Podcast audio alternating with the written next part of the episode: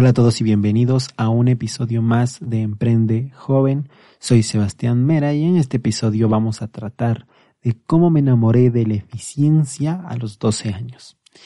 Y esto realmente lo voy a hablar como una historia, es una historia bastante interesante de cómo fui pasando a través del tiempo en el y cómo me enamoré de la eficiencia a los 12 años sin siquiera saber lo que significaba eficiencia. Pero para todo esto, eh, todo comienza cuando tenía más o menos 10 años.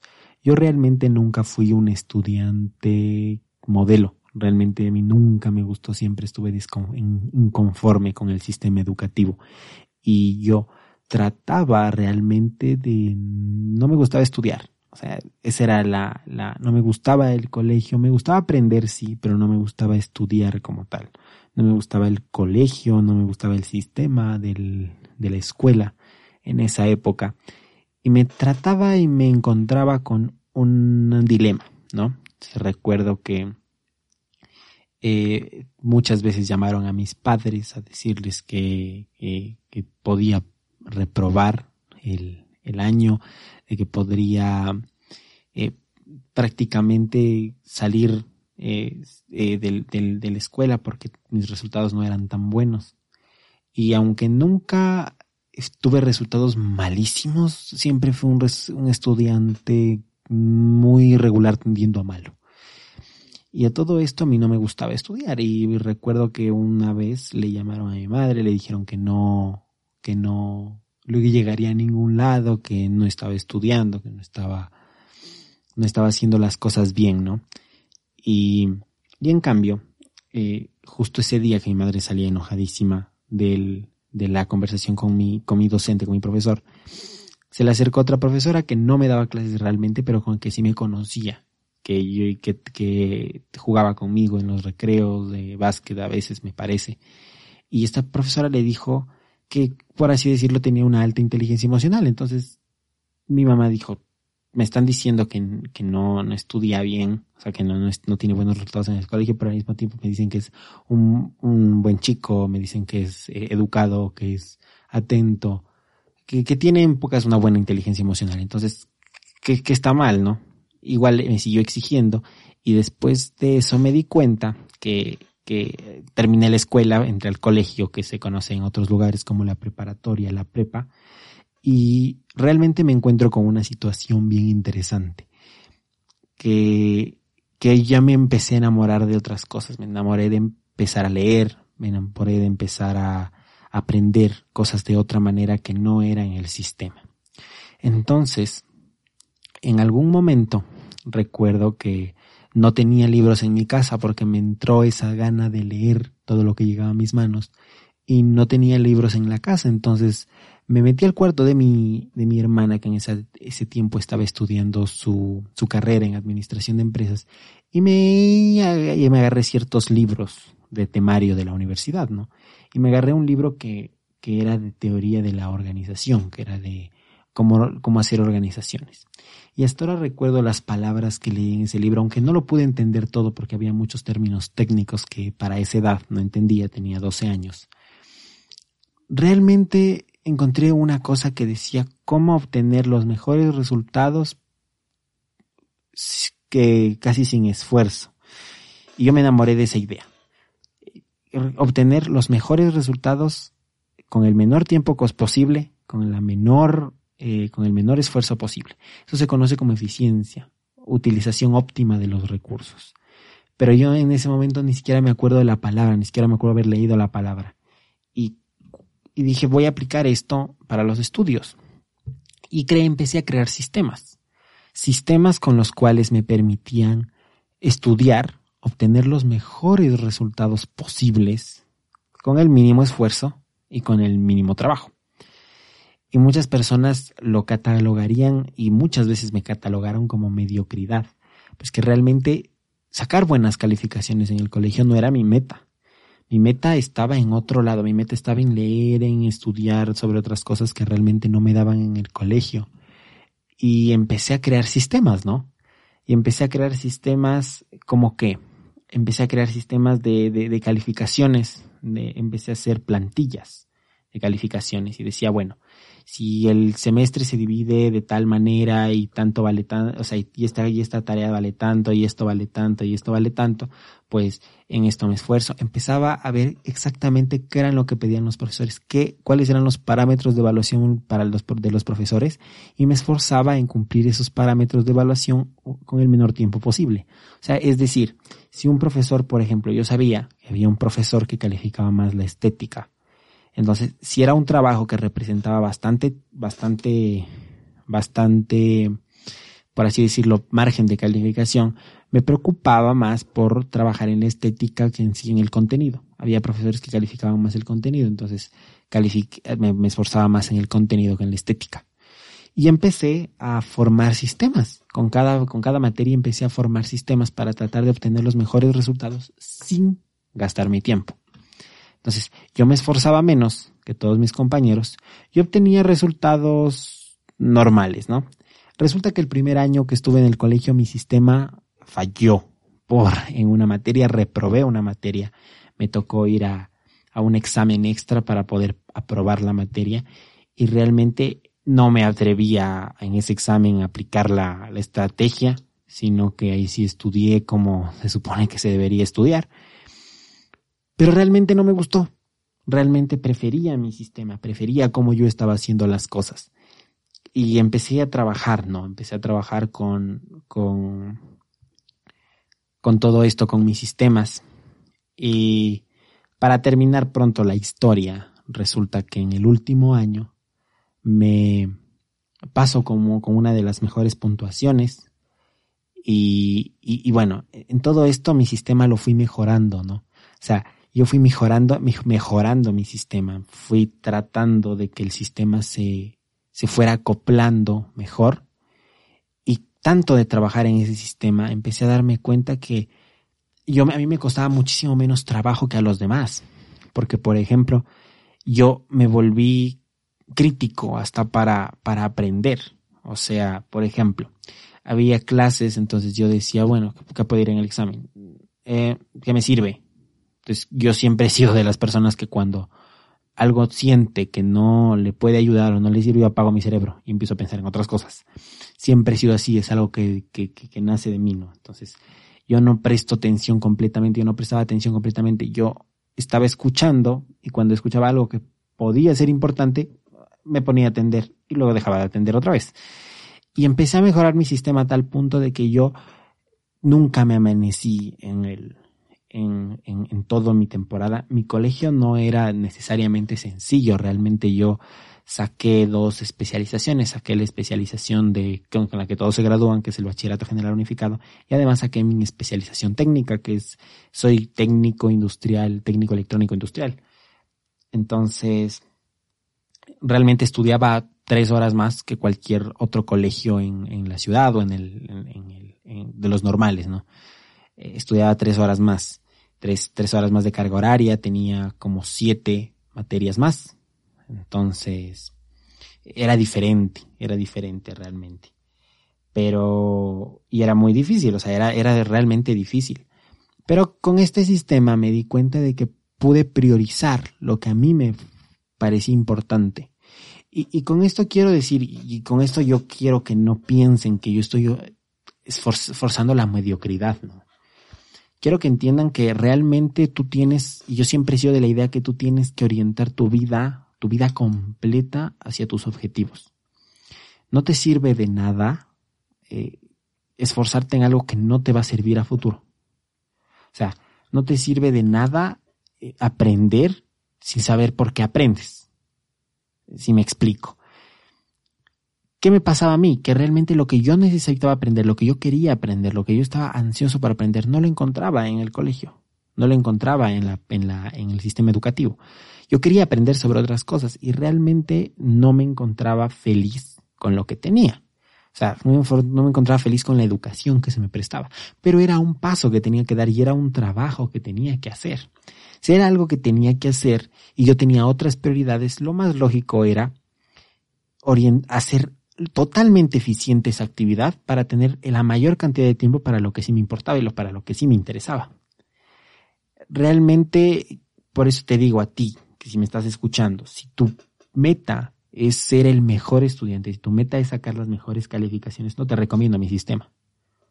No te recomiendo el sistema de, de tratar de, de, obtener calificaciones porque obviamente yo no tenía las mejores calificaciones, yo no fui el mejor puntuado, del, de, no fui el mejor egresado del, del, colegio, porque obviamente yo no orienté mi vida para ese, para ese lado.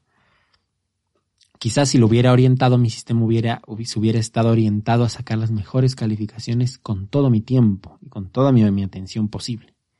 Pero yo realmente lo que trataba era que sacrificaba el tener las mejores calificaciones sacrificaba tener al principio tres puntos, cuatro puntos menos, a, que el último año ya hubiera sido dos puntos menos, casi uno, porque en el último, en el último, en el último año yo prácticamente paso con nueve.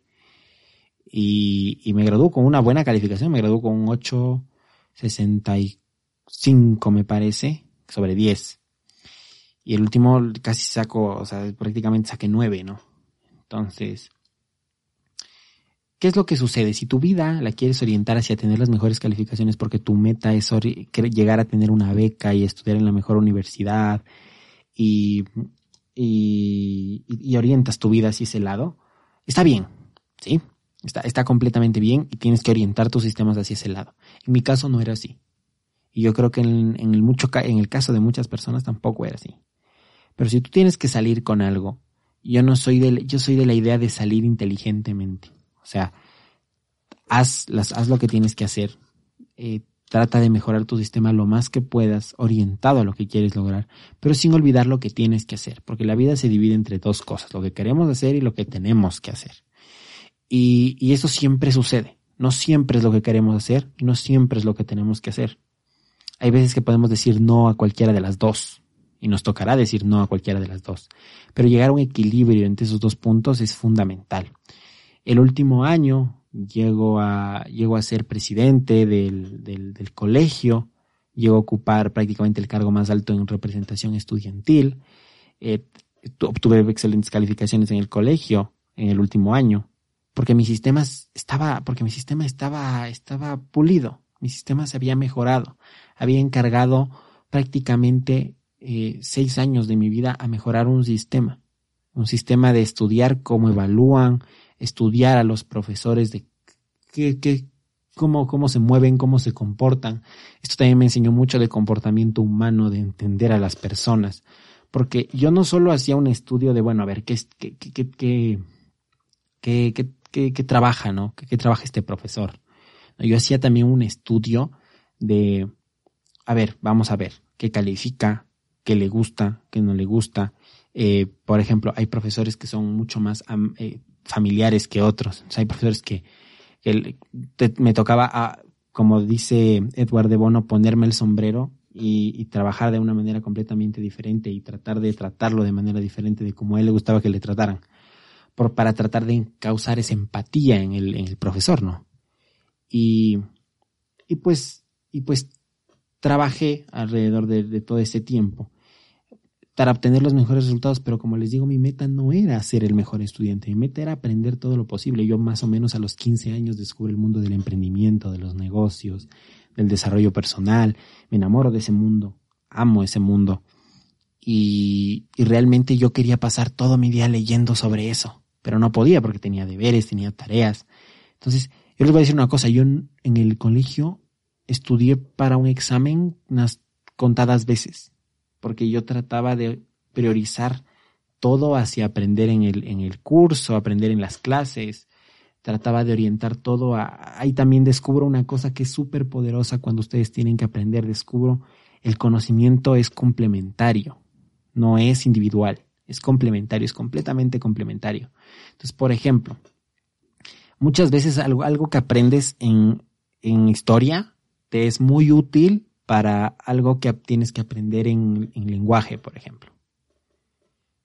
Entonces ahí descubro que el conocimiento tiene que ser visto como una nube de, interconexiones. El conocimiento se conecta, porque hay muchas materias que tienen que ver con otras materias y otras materias, y si tienes que entender una materia y entendiste la otra, se te hace mucho más fácil entender la nueva.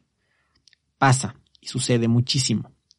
Y tú preguntarás por qué. O sea, ¿por qué sucede esto? Porque el cerebro funciona tratando de optimizar la mayor cantidad de contenido posible, tratando de, segmentar la mayor cantidad de contenido y interconectarlo para ocupar la el menor espacio de memoria. Entonces, cuando entiendes esto, aprendes que, por ejemplo, yo aprendía cosas en lenguaje y luego las aplicaba. No es como que aprendía eso y me olvidaba. Aprendía cosas en lenguaje y luego las utilizaba para historia. Aprendía cosas en matemáticas y luego las utilizaba para microprocesadores porque todo el conocimiento es complementario. Al final, todo se interconecta entre sí, entre, entre las ramas de las materias. Entonces, entendiendo eso, yo, por ejemplo, a veces, hay veces que lo que me aprendí en una materia me servía para la otra y trataba de hacer lo más eficiente esa cantidad de contenido, porque era el contenido que más me servía. Era como que estudiar una cosa, pero aplicarla para seis cosas diferentes. Entonces, cuando entendí eso, me puse en un valor eh, impresionante, ¿no? Me puse en un nivel impresionante.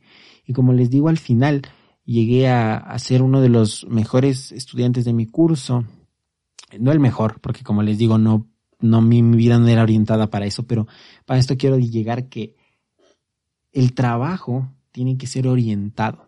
Tu trabajo siempre tienes que orientarlo. No tienes que trabajar por trabajar, no tienes que estudiar por estudiar. La mejor forma de dejar de aprender, es una frase que le, escuché a Euge ayer, la mejor manera de dejar de aprender es no saber por qué aprendes.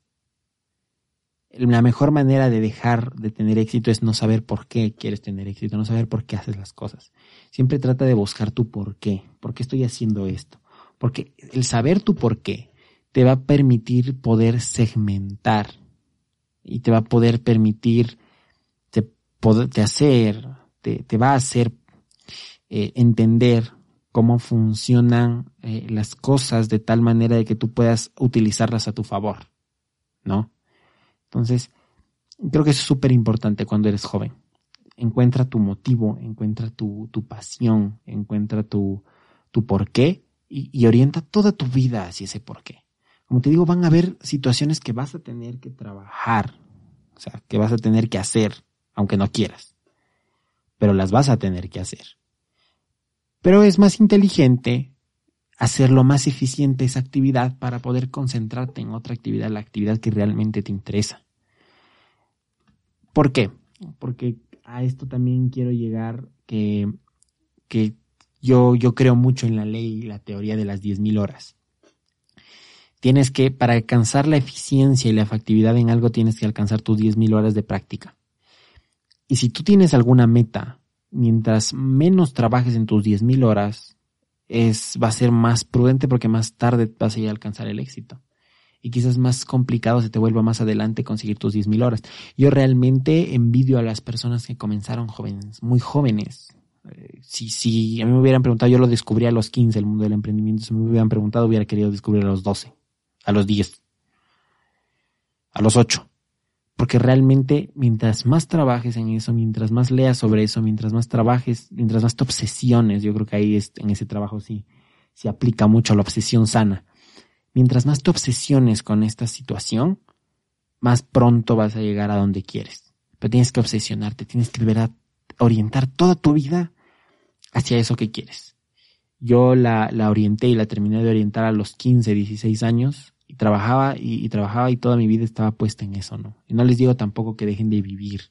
O sea, vivan, tengan su novia, tengan su pareja, si quieren, tengan sus amigos, pero tienen que tratar de, de priorizar. Y ahí sí yo siempre digo la ley del 80-20, lo más poderoso que tiene. 80-20, 80%, trabajo, 20% disfrute. Van a disfrutar más el tiempo si lo ponen así. No puede ser 80% disfrute, 20% trabajo porque les va a alcanzar. Les va a demorar mucho más tiempo alcanzar el éxito. Si quieren alcanzar el éxito en algún momento de su vida, van a tener que completar sus 10.000 horas porque el éxito se alcanza llegando a la especialización completa en alguna situación. Ustedes se van a poder especializar tan solo si han cumplido las 10.000 horas de haber hecho eso. Entonces, con esto quiero terminar quiero terminar con dos lecciones súper importantes. Orienta tu vida hacia donde quieres, hacia donde quieres llegar, hacia donde quieres trabajar. Orienta tu vida hacia ahí y trabaja por eso. Y la segunda es trata, trata y, estudia todo el, todo el posible con un motivo, con una razón. busca tu razón. Eh, estudiar tiene que tener una razón. Trabajar tiene que tener una razón. Todo tiene que tener una razón en tu vida. No hagas nada si no tienes una razón eh, para hacerlo. ¿Ok? Y cuando llegue algo que tienes que hacer, trata de hacerlo lo más eficiente posible. No lo dejes a un lado, porque quizás aprendas mucho en eso, pero no lo dejes a un lado, pero hazlo lo más eficiente posible. Trabaja para ocupar la menor cantidad de recursos en el menor tiempo posible y obtener los mejores resultados. Con esto me despido, ha sido un gusto tenerlos con nosotros. Soy Sebastián Mera, soy emprendedor y nos vemos en un siguiente episodio de Joven Exitoso. Adiós.